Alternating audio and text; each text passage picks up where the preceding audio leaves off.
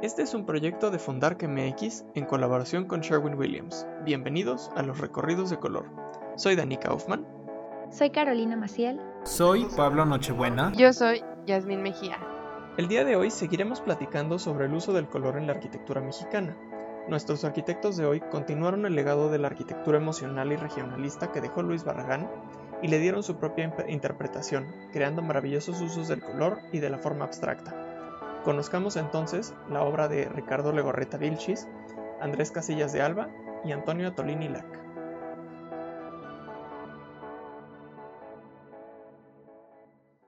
Ricardo Legorreta Vilchis, nacido en la Ciudad de México, fue un arquitecto ícono de la arquitectura mexicana. Sus obras se caracterizan por el uso de geometría y volúmenes de colores. Trabajando en el despacho de José Villagrán, en donde pudo aprender a edificar mostró sus intereses en sus obras racionalistas, sin embargo, buscaba realizar arquitectura con las emociones. Él lo habla como buscar representar el estilo de vida mexicano. Así que, adentrándonos a sus proyectos como independiente, vemos esta paleta de colores y materialidad que identifican su estilo. Tomando el Papalote Museo del Niño como este espacio dedicado a la creatividad y aprendizaje interactivo, Legorreta lo demuestra en su diseño. Azulejos traídos de Dolores Hidalgo, Guanajuato, de colores azules, amarillos y naranjas, cubren la fachada. En el interior hay formas geométricas básicas, que son el círculo, cuadrado y triángulo, mostrado de diferentes formas en diferentes planos y dimensiones. Murales y techos coloridos, y la generación de todo un espacio abierto para estar en constante transformación y movimiento, así como lo son sus visitantes, los niños, o los niños que llevamos dentro. Otro de sus proyectos más reconocidos, sobre todo por el manejo del color, es el Centro Nacional de las Artes o CENART. Creado en 1994 para albergar a todas las escuelas artísticas de la ciudad, de una forma muy similar a la ciudad universitaria de la UNAM, el plan maestro original estuvo a cargo de Ricardo Legorreta. Sin embargo, por petición de este, diferentes espacios fueron creados por los demás arquitectos participantes del mismo concurso, como fueron Teodoro González de León y Enrique Norten.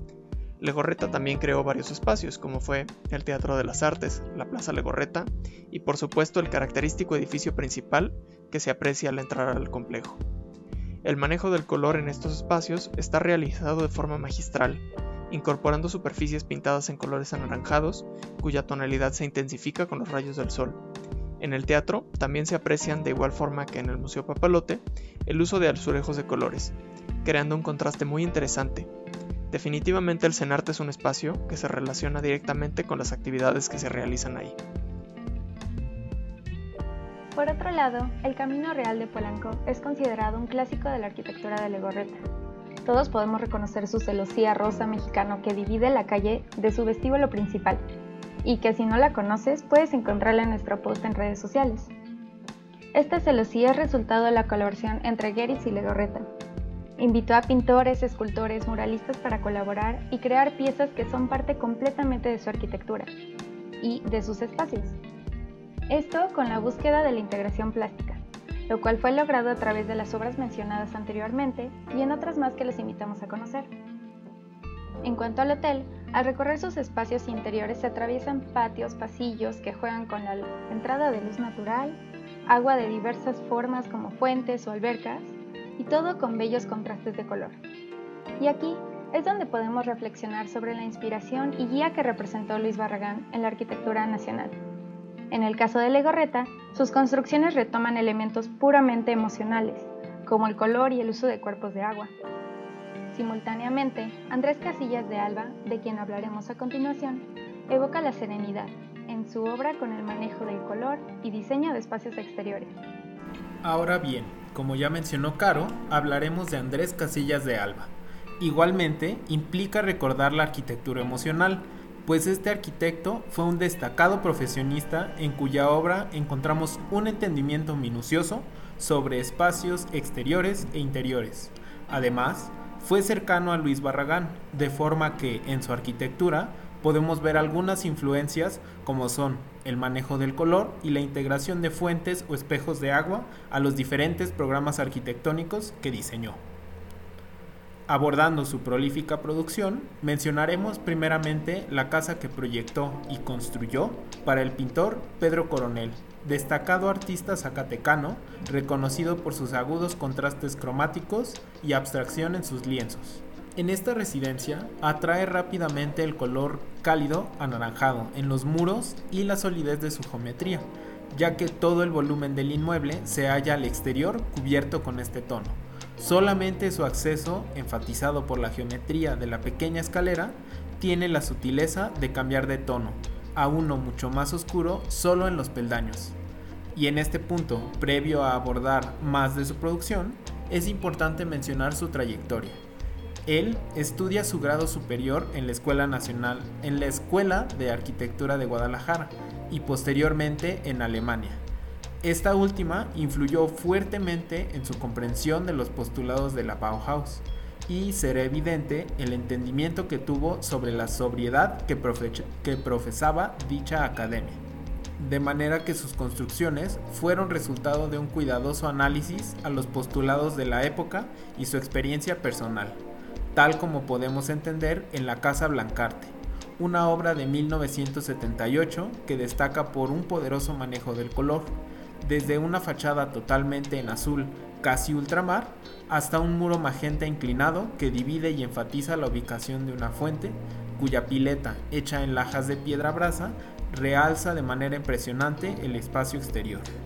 Y así como estos dos ejemplos, a lo largo de su trayectoria podemos notar que el color siempre ha estado presente en sus construcciones, ya sea en gran medida o solamente como pequeños acentos. El último arquitecto del que hablaremos el día de hoy será Antonio Atolini Lac. Fue un arquitecto chihuahuense influenciado por la arquitectura regional mexicana. Buscaba en cada obra satisfacer sus inquietudes estéticas y espirituales. Estuvo influenciado por la arquitectura emocional de Matías Geri, cual creó en él una visión de búsqueda de una profunda esencialidad y espacialidad.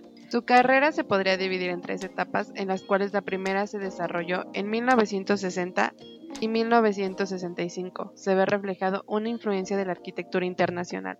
En la segunda, donde se integra el regionalismo mexicano y la arquitectura emocional, de 1965 a 1970. En esta etapa podemos ver obras como La Casa del Olivar de los Padres, ubicada en Lerma, Estado de México. Esta obra se caracteriza por la integración de pórticos adintelados propios de la arquitectura maya, con ventanas con bancas adosadas propias de la arquitectura regional del siglo XVI novohispano. La tendencia de crear emplazamientos amplios con desniveles o escalones al estilo de las plazas teotihuacanas, o la percepción de conjunto que imponen sitios como Montealbán, agregando el color amarillo en las fachadas que hace un contraste con los jardines y patios.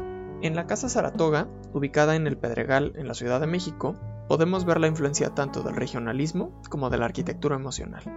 La casa está orientada hacia un patio central, donde se aprecia el manejo del color, ya que todas las fachadas se encuentran pintadas casi en su totalidad de color rojo, con algunos detalles púrpuras.